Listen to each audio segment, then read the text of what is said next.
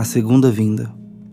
Ó Filho de Deus e Filho do homem, por minha causa encarnaste, sofreste, subiste e ascendeste. Tua partida não foi sinal de separação, mas penhor de retorno.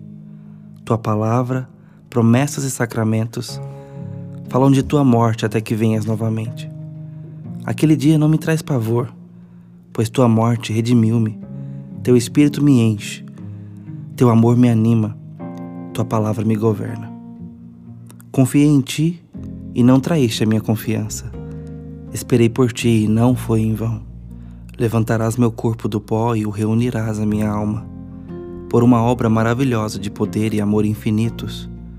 Poder maior do que aquele que põe limites às águas dos oceanos, faz agitar e refluir as marés, mantém as estrelas em seu curso e dá vida a todas as criaturas.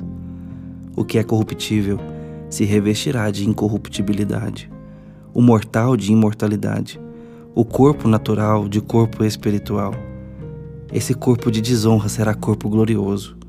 Esse corpo fraco será corpo poderoso. Agora, triunfa em tuas promessas como devo fazer ao vê-las cumpridas, pois a cabeça não pode viver se os membros estão mortos.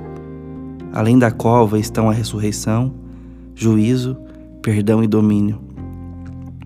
Cada evento e circunstância da vida serão tratados. Pecados da minha juventude, meus pecados secretos, quando abusei de ti, desobedecendo à tua palavra. Pecados de negligência às admoestações dos ministros, pecados contra a minha consciência, todos eles serão julgados. E após o julgamento, paz e descanso, vida e serviço, emprego e gozo para os teus eleitos.